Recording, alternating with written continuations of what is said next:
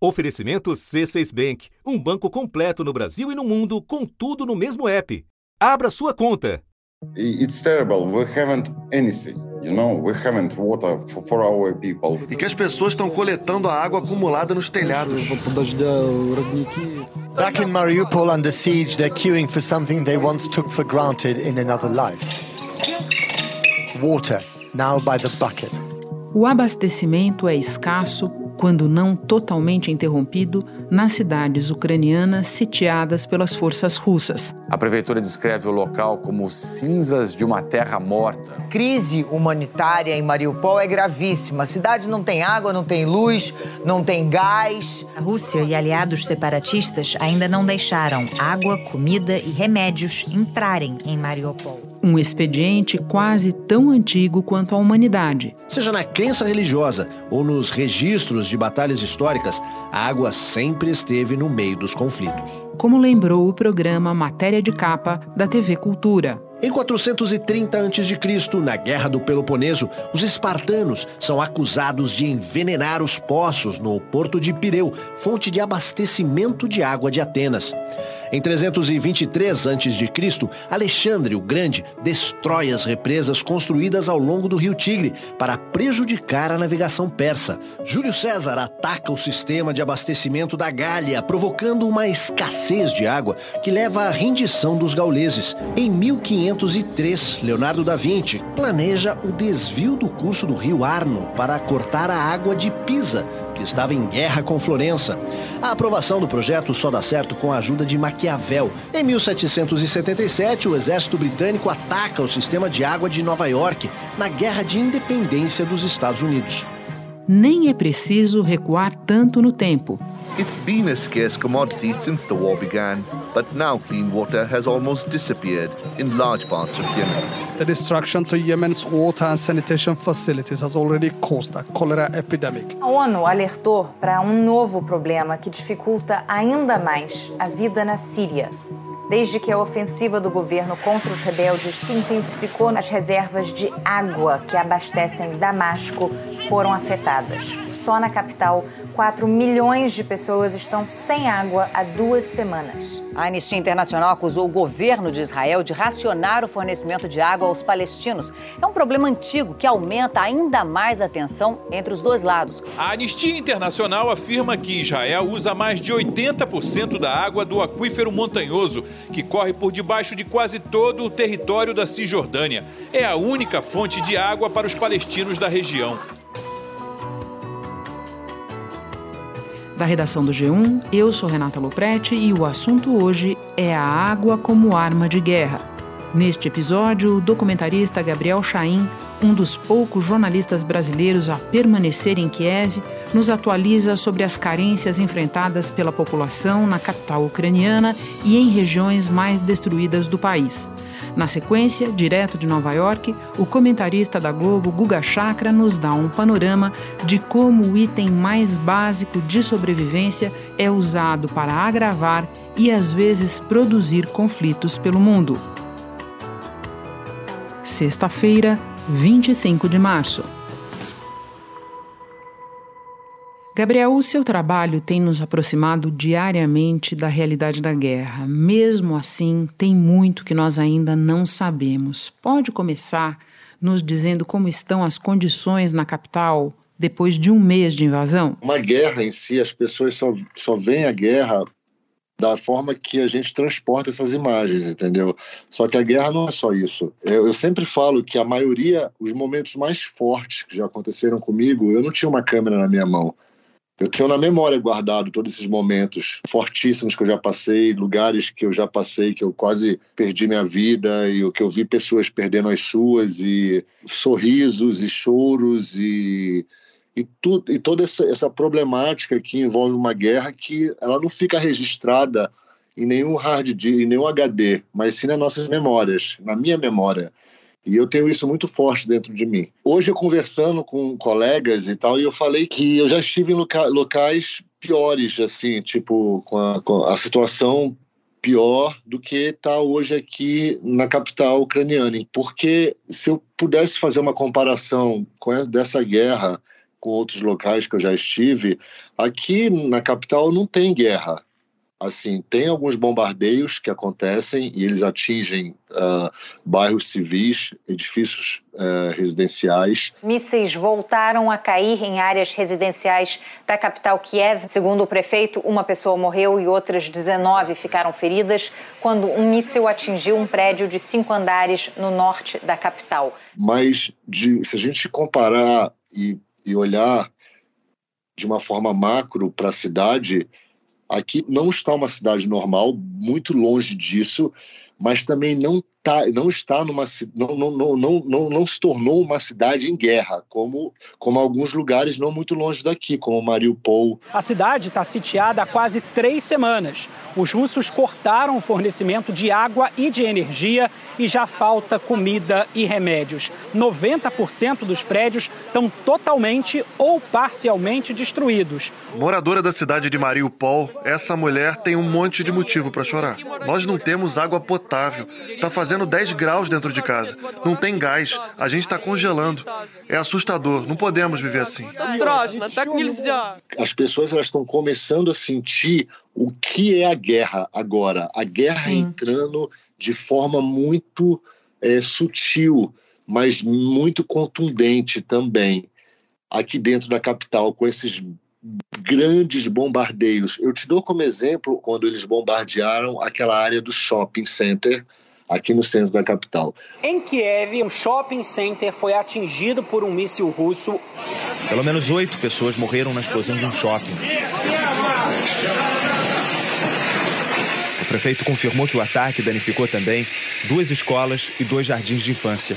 Após algumas horas depois do amanhecer do dia, onde as pessoas começaram a se aglomerar nos arredores dessa destruição, muitos jornalistas porém a maioria eram civis que moravam em todos os, de todos os cantos da capital, que eles pegaram seus carros e foram lá ver, porque era uma coisa, é uma coisa surreal para as pessoas que moram na capital. Essas pessoas daqui, elas nunca presenciaram guerra, jamais. Por isso que esse êxodo humano não ficou ainda mais catastrófico, porque tem muita gente que ainda está relutante para deixar a capital. Eles querem ficar porque eles acham que talvez amanhã vai ficar tudo bem.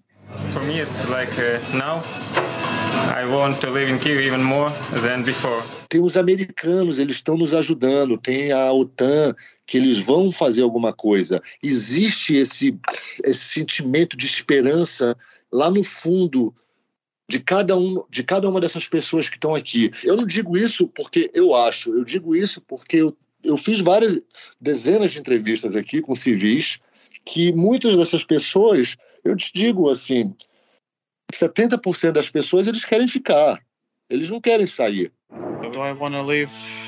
Yes and no. Yes and no. It's hard. It's it's hard. I mean, I'm not ready to become a refugee. I don't think about the future. Uh, I mean, Planning doesn't make any sense. I'm hungry.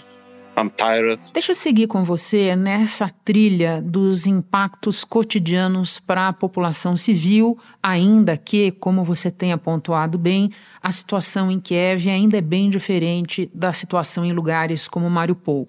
Há poucos dias você esteve numa área residencial atingida por bombardeios e viu prédios que ficaram praticamente inabitáveis. Pode descrever para nós o que você encontrou ali e contar o que costuma acontecer com as pessoas que viviam nesses prédios agora destruídos? Esse é um detalhe importante de se contar é, por, por, segura, por segurança e por eu já ter presenciado ataques russos na Síria, em Alepo e em outras regiões da Síria também, eles têm, de, eles têm como costume, eles não estão fazendo isso agora, ainda não, mas em Mariupol eles já fazem, em outras cidades também, que é bombardear o segundo alvo no mesmo local, a segunda, a segunda bomba, perdão, no mesmo local, depois de alguns minutos, quando está acontecendo uma, uh, as buscas ou evacuação dos civis. Isso é conhecido como técnica militar russa e do Bashar al-Assad de fazer esse segundo bombardeamento logo depois, para ser mais efetivo e tal. Então, sempre eu vou para os locais depois de algum tempo, por conta dessa segurança, entendeu? Então, sempre quando eu chego, ainda está acontecendo os resgates, assim eu te, te digo dos últimos que eu estive, tem dois, tem dois fatores aqui hoje acontecendo. Os mísseis, eles são os que são, eles são teleguiados, eles geralmente eles têm GPS. Então, eles atingem o alvo. Já tem as coordenadas onde eles têm que atingir, então eles vão atingir os, os alvos. Os torpedos não têm um ponto de impacto preciso. Eles caem naquela região que eles querem, que eles colocam a, a, a onde eles querem atingir, mas ele não vai cair no, no alvo que eles querem. Então, a maioria desses ataques que estão acontecendo aqui, eles estão acontecendo é, dessa maneira. Por que nessa e todos eles na mesma região, que é a região de de Podilski e Oblong. Por quê? Tem uma questão estratégica importante, porque ali, como esses, essas bombas elas não são de longo alcance, ali é o lugar mais próximo civil dos frontes de batalha que fica tipo Irpin, uh, Rostomel, é, o Bucha, são onde estão acontecendo as maiores batalhas no entorno da capital. Então, eles, eles não conseguem enviar um míssil aqui para o lugar onde eu estou, para o centro, porque precisa de um míssil teleguiado, que o valor é maior, que precisa de uma outra, um outro aparato militar. Então, essa região que, desses bairros residenciais que ficam próximos uh, ao fronte, que eles ficam no, no, no subúrbio da capital, eles estão sendo o lugar mais atingido. The first explosion was uh, uh, somewhere around, so uh, uh, I wake wake up and uh, go to the corridor, and after that was exposed the explosion in our house. E tem outro fator também que é o seguinte, que é o fator do da bateria antiaérea atingir, atingindo mísseis de cruzeiro que sobrevoam os céus da capital e como são mísseis, e esses são mísseis teleguiados e grandes, eles têm um alto poder de destruição. Então, quando uma bateria antiaérea atinge um míssil desse, não quer dizer que ele vai se explodir no ar e que vai tudo evaporar. Não, as partes do, do, do míssil, ela vai cair em, em, alguns lugares que ele esteja, que ele foi atingido e ele esteja sobrevoando aquela região. Então, muitos desses prédios que estão sendo atingidos, eles também estão sendo atingidos por conta desses destroços dos mísseis sobrevoando os céus. A capital da Ucrânia ele tem um forte aparato dessas baterias antiaéreas tem um forte. Por isso que não existe muitos aviões sobrevoando aqui. Por isso que a Rússia não está mandando os caças bombardear aqui, porque eles sabem que aqui está protegido nessa, em relação a esse aparato antiaéreo aquelas cenas que você vê na Síria, que é um prédio todo destruído, que você vê em Mariupol, aquilo são, são bombas muito maiores. E aqui as bombas estão acontecendo, elas não derrubam o prédio todo, mas eles, ela torna o prédio inabitável e mata pessoas que estão morando lá dentro. E os mísseis atingem as áreas residenciais.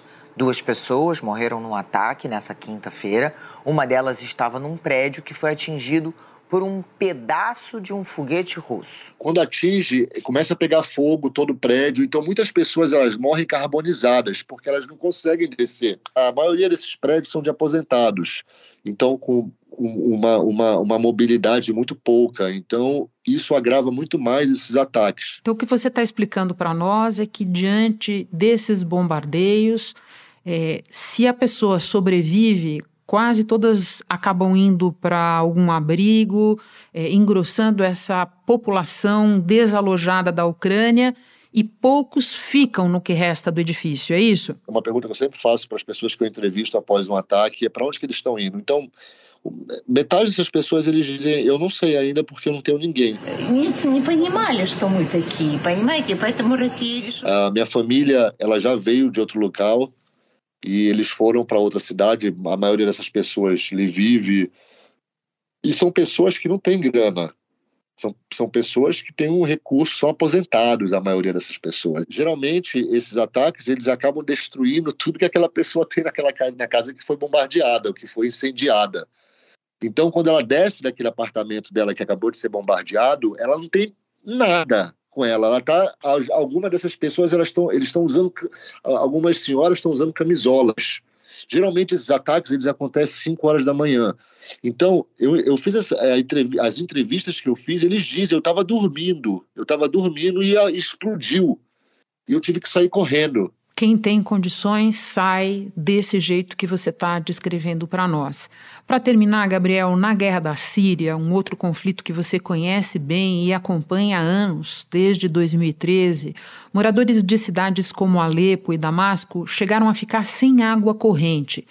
Na tua experiência, o quanto esses recursos básicos são transformados em armas numa guerra? Aqui perto da capital tem uma hidrelétrica que está tá se tornando um fronte de batalha e é um dos meios de, de onde a água chega aqui na capital. A, até agora, digo hoje, tudo funciona normalmente. Temos água, temos é, energia elétrica, telefonia funciona, qual nós estamos falando agora. Então, essa, essa questão está toda em plena normalidade. Até cartão de crédito eles aceitam aqui em determinados locais. Os pequenos eh, mercados estão abertos, farmácias e tal, que são poucos, você pode pagar no cartão de crédito. E isso, essa questão, ela, ela causa muita normalidade, ela, ela traz uma aparente normalidade para as pessoas também. Porque se você for para outro local em conflito, jamais que você vai conseguir usar um cartão, que você vai ter energia 24 horas, ou mesmo um telefone funcionando 24 horas. As, as primeiras coisas que são cortadas são esses recursos básicos da população para poder fazer com que elas fiquem é, amedrontadas e elas, é, elas escapem desesperadamente, deixando aquele local para trás só com os soldados, onde o inimigo pode atacar mais contundentemente. Isso é uma técnica militar que geralmente é usada. Na Síria, isso foi usado bastante. Dois milhões de moradores estão no meio do fogo cruzado em Alepo, que já foi uma das maiores cidades do país. Com os confrontos, os civis ficaram sem água, sem eletricidade, muita gente ficou sem comida. Se a gente for não para muito longe daqui, para Irpin, Irpin, onde eu acompanhei os refugiados cruzando uma, uma, uma, ponte destruída. Sim, e onde você viu moradores se aquecendo com fogueiras, né, Gabriel? E onde o jornalista americano morreu há pouco tempo atrás. Lá não tem água, lá não tem eletricidade, lá não tem comida, lá não tem mercado aberto, lá não tem nada aberto. Lá só tem bomba e bala. Gabriel, muito obrigada por conversar conosco mais uma vez, por trazer essas informações todas que só você poderia nos trazer. Bom trabalho para você aí em segurança. Obrigado, Renata. O prazer foi meu. Me espera só um pouquinho que eu já volto para conversar com o Guga Chakra. Com o C6 Bank, você está no topo da experiência que um banco pode te oferecer. Você tem tudo para sua vida financeira no mesmo app, no Brasil e no mundo todo. A primeira conta global do país e atendimento personalizado, além de uma plataforma de investimentos em real e dólar com produtos exclusivos oferecidos pelo C6 em parceria com o JP Morgan Asset Management. Quer aproveitar hoje o que os outros bancos só vão oferecer amanhã? Conheça o C6 Bank. Tá esperando o quê? C6 Bank. Guga, nós acabamos de ouvir o relato do Gabriel Chaim sobre as privações a que a população está submetida em Kiev, base dele, e mais ainda em locais próximos como Irpin. Agora eu quero ampliar o quadro com você. De que forma o acesso à água já foi comprometido na Ucrânia como um todo por causa da guerra? Olha, Renata, o acesso à água faz parte de uma das estratégias da Rússia para tentar estrangular os ucranianos, né? faz parte dessa ofensiva, da agressão da Rússia contra a Ucrânia. Claro que o foco maior são nas zonas de combate, é sempre importante frisar que guerras não acontecem em todos os lugares o tempo todo. Há áreas da Ucrânia que sofrem muito mais com o conflito do que outras. A gente sabe que na parte mais ocidental de Lviv praticamente não há combates nesse momento, ao mesmo tempo que Mariupol está sendo transformada num cemitério é, pelas forças russas com os bombardeios.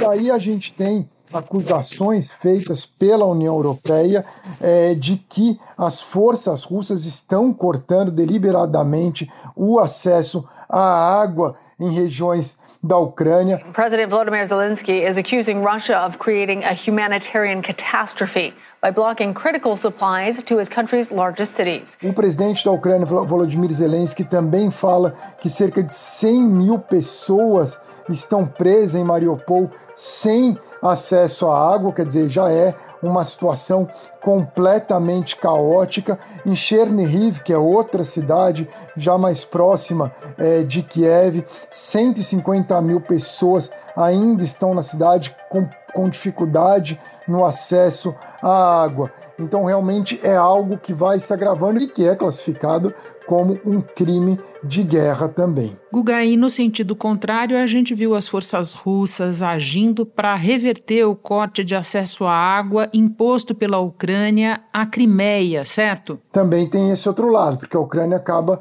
agindo da mesma forma, da, da forma inversa da Rússia. Agora, a Rússia tem muito mais condições de restabelecer, Sem até dúvida. porque eles têm um controle total sobre a Crimeia, enquanto Mariupol é um campo de batalha é que está sendo bombardeado continuamente pela Rússia, enquanto a Crimeia, nesse momento, não tem nenhuma batalha. Você acompanha muitos conflitos, alguns recentes, outros em curso neste momento mesmo em outros lugares do mundo. Você pode nos trazer outros exemplos desse uso da água como arma de guerra? Olha, um exemplo que eu, que eu, que eu sempre uso é a guerra da, da Síria por exemplo, tem uma questão da água muito importante. Over a million people in this part of Syria rely on trucks for almost every drop of water they need to drink, bathe or cook with. Várias áreas da Síria ficaram sem água mesmo antes da guerra civil e o regime do Bashar al-Assad ao longo de todo o conflito foi tentando controlar as regiões com maior acesso à água, deixando os opositores sem condições de acessar água. Então, na Síria isso ocorreu, na Líbia também, as diferentes milícias envolvidas na guerra da Líbia também tentando controlar o acesso à água. A água também é fundamental no conflito no Iêmen, um dos países que mais sofre com a falta da água. Two thirds of Yemen's population has no access to clean drinking water. Being one of the most water scarce countries in the world, the ongoing conflict has resulted in an enormous need for water, sanitation, and hygiene. Por um lado, as milícias Houthis, que são aliadas do Irã, tentando controlar o acesso à água, e a mesma coisa é, as forças é, do governo, que são reconhecidas pela Arábia Saudita e são apoiadas pelos bombardeios da Arábia Saudita, tentando ter esse controle. E a água está no centro de muitos conflitos também, viu, Renata? Se você pegar ali no, no entre Egito e Etiópia, tem o problema da água, entre Israel e Síria também a água é um problema muito grave. The dispute is around a giant hydroelectric dam. Now, Ethiopia is building on the Nile River close to the border with Sudan. Egypt gets most of its water supply from the Nile. Guga, todos os exemplos que você nos traz dizem respeito ao uso da água como arma e também nesses conflitos a gente vê o uso como alvo, né? O, as forças invasoras, as forças agressoras eh, destruindo, atacando infraestrutura de água. Agora, a gente também tem exemplos recentes da água como gatilho de conflitos. A água é causando protestos, causando sublevação da população, certo? Exatamente. Então a gente tem, é, por exemplo, o caso do Irã em 2019, que tiveram manifestações contra o desvio da água num rio próximo de Isfahan, que é a segunda maior cidade do Irã, uma cidade com importância histórica gigantesca. Então teve essa questão. E esse que eu mencionei agora, de Egito com a Etiópia, pode ser um conflito grave, porque a Etiópia passou a ter o controle sobre o rio Nilo com é, a construção de uma represa, e isso deixa o Egito em pânico, porque eles podem tanto cortar é, o acesso do Egito à água do Nilo, quer dizer, diminuir a água que circula pelo Nilo, como também eles podem literalmente, Etiópia passa a ter esse poder de inundar completamente o Egito. E o outro exemplo que eu falei da Síria é, com Israel é em relação às colinas do Golã, que é uma das principais fontes de água para Israel, território sírio, mas que Israel anexou em ação não reconhecida pela ONU, mas que são fundamentais essas nascentes de água para Israel que, que dão no Mar da Galileia. A Síria quer ter acesso, afinal também seriam muito importantes para a Síria. Guga, e para terminar, talvez fosse bom a gente lembrar o contexto disso, né? Porque os organismos multilaterais, a ONU, o Banco Mundial, vêm disparando seguidos alertas sobre a desigualdade no abastecimento, a escassez que afeta uma parte significativa da população mundial, certo? Eu acho que o Oriente Médio, naturalmente, é dos lugares que corre o maior risco países mais ricos, como por exemplo os Emirados Árabes, conseguem dessalinizar. Israel também tem essa tecnologia para dessalinizar a água e acabar tendo acesso. Em Israel também está localizada a maior usina de dessalinização de água do mundo. Mais de 40% de toda a água consumida domesticamente pelos 8 milhões de habitantes do país é fruto dessa retirada do sal da água do mar. Mas o caso do Iêmen é desesperador mesmo, e de alguns países da África também, caso, mais uma vez, da Etiópia. Mas no Iêmen, até porque é, grande parte da população consome uma droga CAT e que exige muita água, quer dizer, a água acaba sendo consumida em tudo isso, e realmente pode chegar um momento que não tenha mais acesso suficiente a água nesses países, em países como o Iêmen, a própria Síria e também o Egito. São casos extremos, mas que são muito preocupantes. Guga, muito obrigada pelas informações todas. Te receber sempre nos ajuda muito. Bom trabalho para você aí. Obrigado, contem sempre comigo, Renata. Este episódio inclui alguns áudios do programa Matéria de Capa da TV Cultura e também dos canais Al Jazeera, Sky, Channel 4 e TRT. Este foi o assunto podcast diário disponível no G1, no Globoplay ou na sua plataforma de áudio preferida. Vale a pena seguir o podcast no Spotify ou na Amazon, assinar no Apple Podcasts, se inscrever no Google Podcasts ou no Castbox e favoritar na Deezer. Assim você recebe uma notificação sempre que tiver novo episódio. Comigo na equipe do assunto estão Mônica Mariotti, Isabel Seta, Tiago Aguiar, Gabriel de Campos, Luiz Felipe Silva, Tiago Kazuroski, Gustavo Honório e Etuos Kleiter. Eu sou Renata Loprete e fico por aqui. Até o próximo assunto.